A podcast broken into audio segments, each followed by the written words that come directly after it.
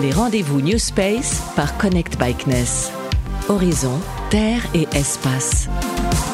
Après la vision globale du CNES sur l'horizon Terre et Espace, cet épisode explore deux des secteurs d'activité terrestre qui connaissent peut-être le mieux les atouts du spatial. L'agriculture et la gestion des forêts sont en effet pionnières dans l'utilisation des données spatiales pour relever les enjeux d'aujourd'hui, de la transition écologique à l'optimisation des ressources. L'ONF utilise par exemple des images satellitaires depuis le tout premier satellite Spot dans les années 80. La Terre nous nourrit et les arbres nous permettent de respirer. En compagnie de Thierry Chapuis, l'expert Connect Agriculture et Forêt, nous vous présentons deux cas concrets d'utilisation des données spatiales dans ces secteurs d'activité. Horizon, Terre et Espace. Les satellites sont utilisés par l'agro-industrie pour accompagner sa transition écologique, mais aussi pour réduire ses coûts. Grâce aux données satellitaires, l'économie réalisée en intrants comme les engrais azotés est une bonne nouvelle tant pour la trésorerie des agriculteurs que pour la santé des champs.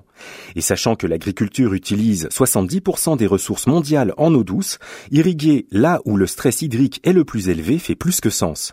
Les prédictions météo à la parcelle et autres données satellites deviennent indispensables aux agriculteurs 2.0. Un autre ressort de la transition agroécologique est l'agriculture dite de conservation que nous explique Thierry Chapuis du CNES. L'agriculture de conservation des sols consiste aujourd'hui à mettre en œuvre des pratiques agricoles qui vont améliorer la qualité des sols. C'est en particulier augmenter l'apport de carbone organique dans le sol et aujourd'hui, les, méthodes et les pratiques qui sont mises en œuvre, c'est par exemple augmenter la rotation culturelle, donc ne pas faire une, une, culture un an sur deux, donc plus de choix sur les cultures et sur l'enchaînement des cultures.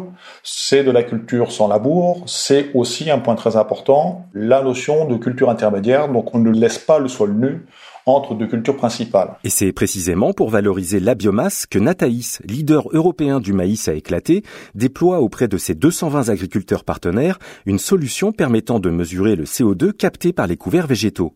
Anne-Marie Joliet est chargée de mission agroécologie et carbone chez Nataïs. Les couverts végétaux sont un des premiers leviers qui permettent de produire de la biomasse entre les cultures et de remonter progressivement les taux de matière organique.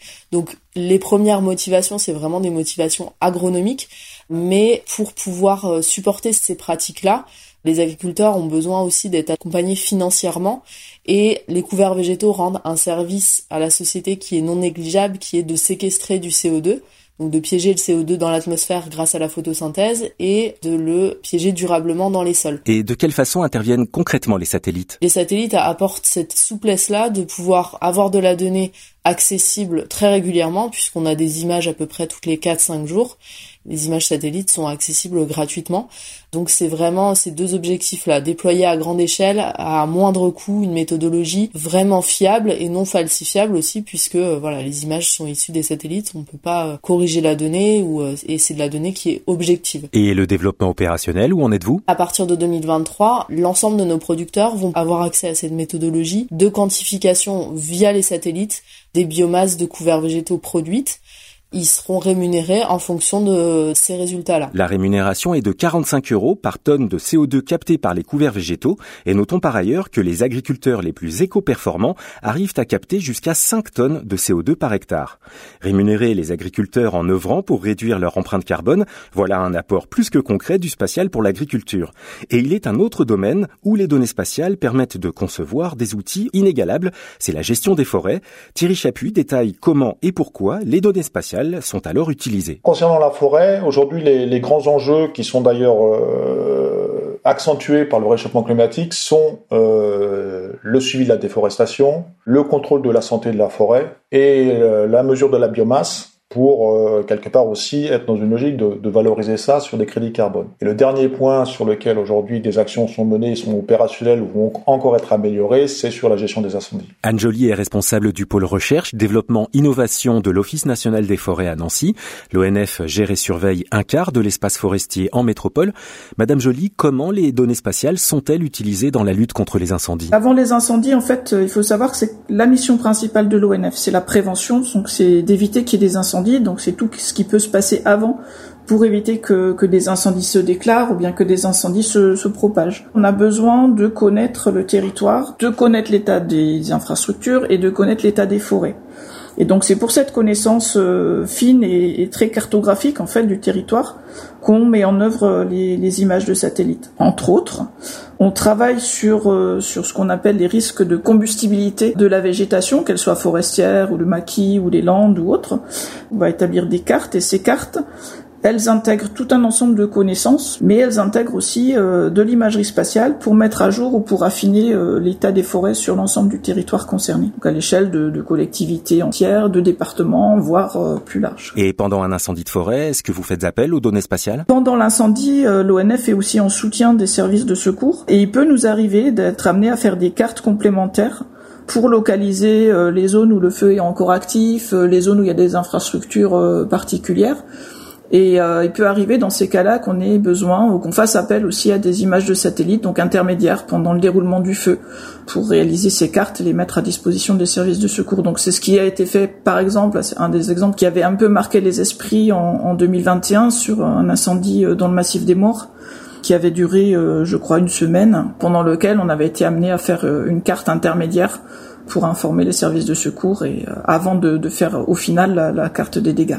Et ces cartes des dégâts, ces cartes finales, elles nous servent aussi ensuite, hein, servent pas que à faire l'état des lieux, elles vont servir à euh, aider à définir euh, les travaux de, de, remise en état, de reconstitution s'il y a besoin, euh, et puis aussi analyser un certain nombre de risques qui peuvent être induits par par le fait qu'il y a eu un incendie et éventuellement des coupes d'arbres d'arbres brûlés.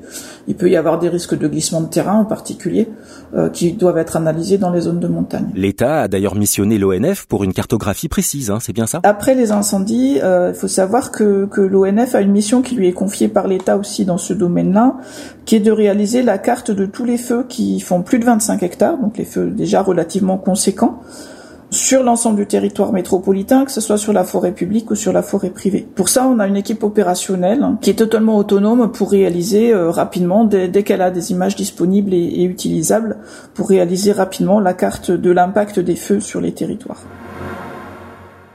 Et il y a un autre domaine où l'utilisation des données spatiales s'accélère, c'est la robotique agricole. Thierry Chapuis. Alors concernant la, robotique agricole, aujourd'hui on, passe d'un état de, prototype à, quelque chose qui devient vraiment opérationnel en particulier sur la fonction de désherbage mécanique, avec des robots aujourd'hui qui sont capables, euh, des robots entièrement autonomes, qui sont capables d'avoir un guidage très précis et de quelques centimètres en utilisant les signaux de géolocalisation des satellites. Donc euh, on a un certain nombre d'acteurs aujourd'hui qui sont déjà dans une logique de vendre euh, des produits sur des marchés qui aujourd'hui sont quand même plutôt euh, ciblés sur le maraîchage, que ce soit le maraîchage sous serre ou ce qu'on appelle le maraîchage plein champ, donc avec des exploitations un peu plus grandes, et en viticulture. Concernant cette robotique, on voit apparaître aussi aujourd'hui un, nouveau domaine d'usage qui est la cueillette des fruits qui est euh, un petit peu aussi euh, lié au problème de main-d'œuvre que, l'on trouve dans le, dans, le domaine agricole. Et on voit apparaître aujourd'hui un certain nombre d'acteurs, donc voilà, on est plutôt encore sous forme de, de prototypes, qui proposent des solutions, par exemple, à base de drones, qui sera en mesure de venir cueillir des, pommes dans un, dans un verger, et sachant que ces drones, en termes de positionnement et de guidage, vont utiliser eux aussi les, signaux de navigation des satellites de localisation.